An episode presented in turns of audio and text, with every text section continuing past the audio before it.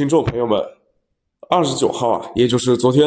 ，MySteel 钢材首席分析师汪建华汪总在线发布了他对十二月钢铁市场的看法，并回答了听友的提问。标题是叫做“十二月钢铁市场有望涨跌互现”。那么，到底是哪些品种会涨，哪些品种会跌，还是说不同的时间节点会有不同的表现呢？我们具体来听听汪总怎么说。不过由于是线上会议，所以其中有些地方因为网络不稳定，所以声音质量啊有也有不稳定的地方，请大家谅解哈。接下来我们来仔细听听汪总是怎么分析的。怎么说呢？就是呃，我们在九月份的时候呢，就是讲这个十月份呢是一个呃弱反弹的一个表现。那十一月份呢，可能是一个强反弹的一个运行的一个态势。那么从这个十一月份的运行的情况来看的话啊，这个应该讲呢，这个市场确实也是走出了一个呃相对比较强的一个反弹的这样一个态势。那么截止到二十七号，我们看到呢，就是呃十一月份的钢价呢，呃。跟上个月底比是涨了两百三十七个点，啊，这个从品种的角度来看的话，螺纹、线材、热轧、冷轧和中板，那分别呢是涨了两百五十九、两百九十三、两百三十五、三百二十六、九十五个点。那刚才综合度平均指数呢是连续第七个月上涨，十二的金矿石美元指数与上个月底比十二美元，那废纸上涨了一百零八个点，那焦炭的价格指数涨了九十个点，啊，跟我们这个就是对十一月份的这个相对的强反弹的这个预期呢还是比较吻合的，这个关注我的呃观点的朋友可能也知道。那我们在十一月十九号、二十号，在我们的我的朋友圈里，我都提到，可能呢就是这个这个黑色呢即将阶段性的见顶啊，这个那在杭州的会议上啊，呃上周末的杭州的会议上啊，这个我们也讲到，这个可能市场呢就是这个马上就要。有一个调整，啊，马上有一个调整。那我们看到上个礼拜一，确实啊，立马出现了一个调整。那么展望这个十二月份的这个市场呢，就是我们的一个观点是，这个全国的这个钢铁的基本面的压力还有望啊，阶段性的进一步的减轻，但不同的区域、不同的品种。这差异也一直在讲，这个手带带一个引号的啊，呃，不同的人呢，就是这个这个基本面的看法有一些分歧啊。这角度来讲的话，其实并不是啊，呃，所以呢，就是对于部分种钢价呢，虽然有这个反弹的这个动能，但也难免出现这个阶段性的这种。涨跌互现的格局啊，那这个呢也是我们对整个十二月份的钢铁市场的一个看法。那么十二月份间歇反弹的这个主要的动能，我想可能来自于这么几个方面啊。哈，这个首先呢是钢铁基本面持续好转，有利于进一步增强。部分人士做多的心情，那提振整个氛围。大家都知道，十一月份当年统计的五大品种社会恢复钢厂库存，一共是下降了四百四十一点二六万吨。那其中呢，螺纹的库存是降了两百九十七点六三万吨，总库存同比是高出啊三百零三点五万吨。其中，螺纹同比仅高出两百零九点八万吨。其实呢，这样的一个数据啊，这个尤其是动态变化的数据，应该讲是超了很多人的预期，啊，也彻底改变了前提啊，这个一些人认为去库时间不够的这个看法。这个国家统计局公布的这个十月的工业企业产品存货点五八亿元，六点九环比，而且呢，就是这个六点九是今年以来啊，是同比增幅最小的一个月啊，这也印证了刚才下降的这个事实。那十月份的这个制造业 PMI，无论是中国还是全球，分别是五十一点十，预计。十二月刚才的这个库存的降幅能在两百万吨啊，到那个时候呢，可能库存的水平要接近了。那库存的拐点或者在十二月的中下旬出现，啊，大概率在中下旬啊，特别是下旬啊啊，这个库存呢，这个呃持平或者略增啊，但是呢，真正的就是形成拐点啊。大概率可能要到销售了解到啊，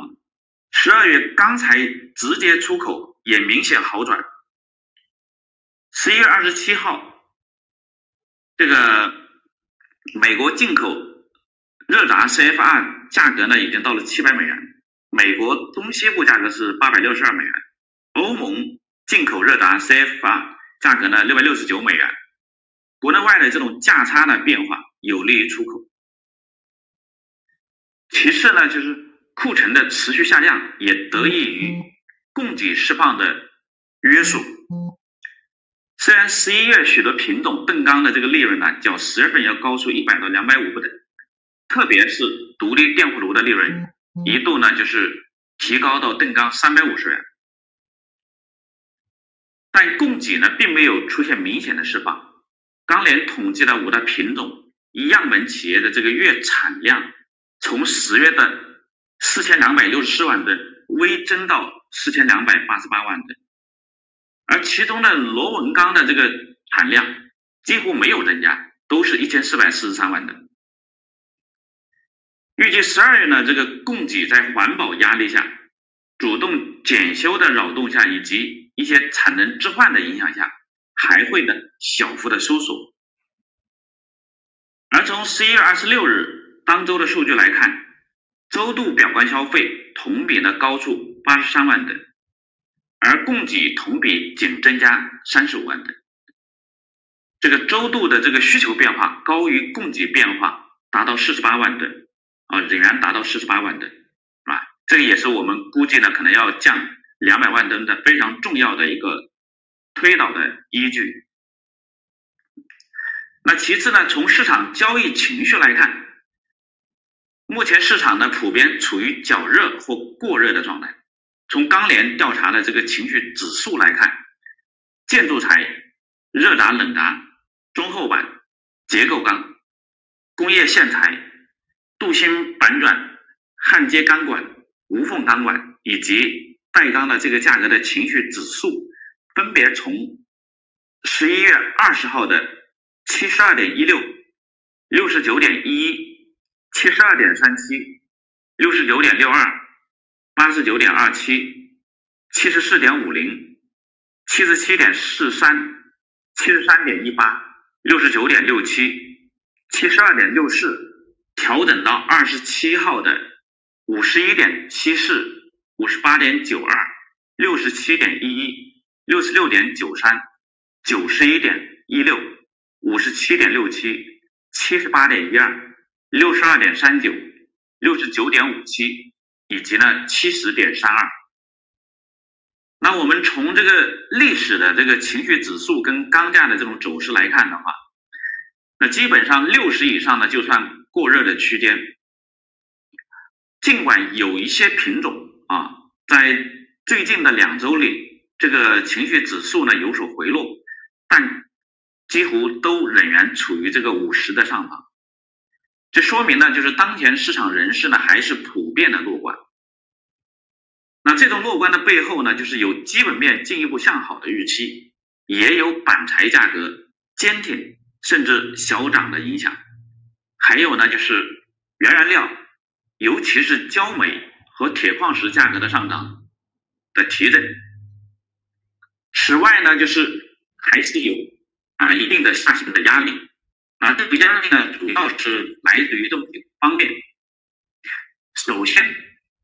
过去几年呢，这个东储的这个典型利率债务当前的价格仍然是显著的高于前几年的这个东储价。那对对东储合理价格，那很多人认为大概是在啊三千五到三点七的这样一个水平，当然这里指的是应该啊，那是普遍的一个诉求，在这边讲是一种诉求啊。尽管呢，今年的情绪不太一样啊，未必能回这个位置，但无论如何，这个市场还是有较大的这个就是这个这个呃回头的预期啊。那其次呢，十一月份呢是今年钢价反弹力度最大的一个月，十二月份的这个部分去钢厂部分平的中旬末啊拉涨出现这种趋势，第二个呢就是必然需要修复，钢厂呢不得不加大钢材南下的力度，这在一定程度上会抑制华东。等基本面的投资，甚至给区域市场增加压力。我把那个结论再再说一下哈，就是这个十二月的这个钢铁市场呢，就是供需关系呢还能改善，那部分品种价格呢在前期小幅调整后，仍有间歇性技术性反弹的主客观条件，但反弹幅度有限，随着库存拐点的临近和出现，价格顺势。回调，这有望成为必然的趋势，所以呢，建议呢，这个贸易商呢择机快进快出，以管控好这个风险为主。这个对远离原料的钢厂而言呢，这个建议准备啊加大焦煤焦炭的这种冬储力度力度。对北方的钢厂而言，择时准备建筑材的这种盘库交割啊，这个以减轻呢就是后期的啊这个。这个真正的哈春节前后的这个市场的压力。